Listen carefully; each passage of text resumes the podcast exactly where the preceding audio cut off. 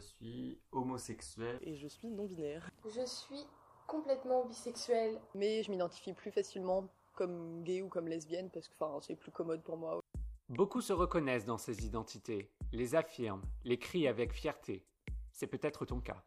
Mais comment sont-ils et elles parvenus à l'assumer pleinement à mon micro et surtout à eux et elles-mêmes Bienvenue, tu écoutes Hétérogène, le podcast sur l'influence des représentations LGBTQ. C'est quelque chose qui est très invisible et très invisibilisé.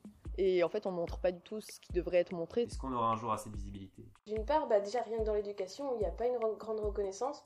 À l'image d'un liquide hétérogène, ce podcast te propose, à partir du mercredi 10 juillet, d'entendre un témoignage personnel qui, une fois mélangé aux autres, te donnera un reflet de ce qu'est la communauté LGBTQ. J'ai déjà ton amour de garçon, mais tout le monde trouve ça normal, donc euh, pff, J'avais jamais euh, dit à personne que j'étais hétéro parce que personne ne le fait. Il est très important pour un individu de verbaliser les choses pour souvent les, les accepter. Ma famille, ça a été beaucoup plus compliqué. Vaut mieux ne pas le dire, ou du moins le dire à des amis, mais la famille, c'est assez délicat. Euh, je suis allée voir ma mère, je fais maman, j'ai un truc à t'annoncer.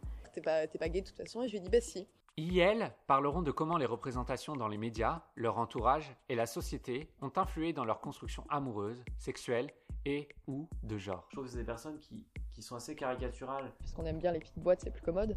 Il y a plein de féminités en fait, il faut toutes les célébrer. la communauté LGBT existe partout. Ça peut être un comptable, ça peut être euh, quelqu'un qui s'habille extravagant, il y a beaucoup de personnes différentes, ça peut être n'importe qui. On voit plus d'hommes gays dans la culture populaire. On voit beaucoup de, de blancs LGBT.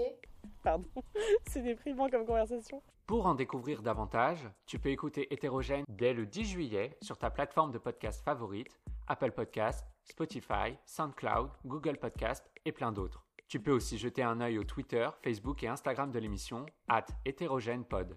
À bientôt!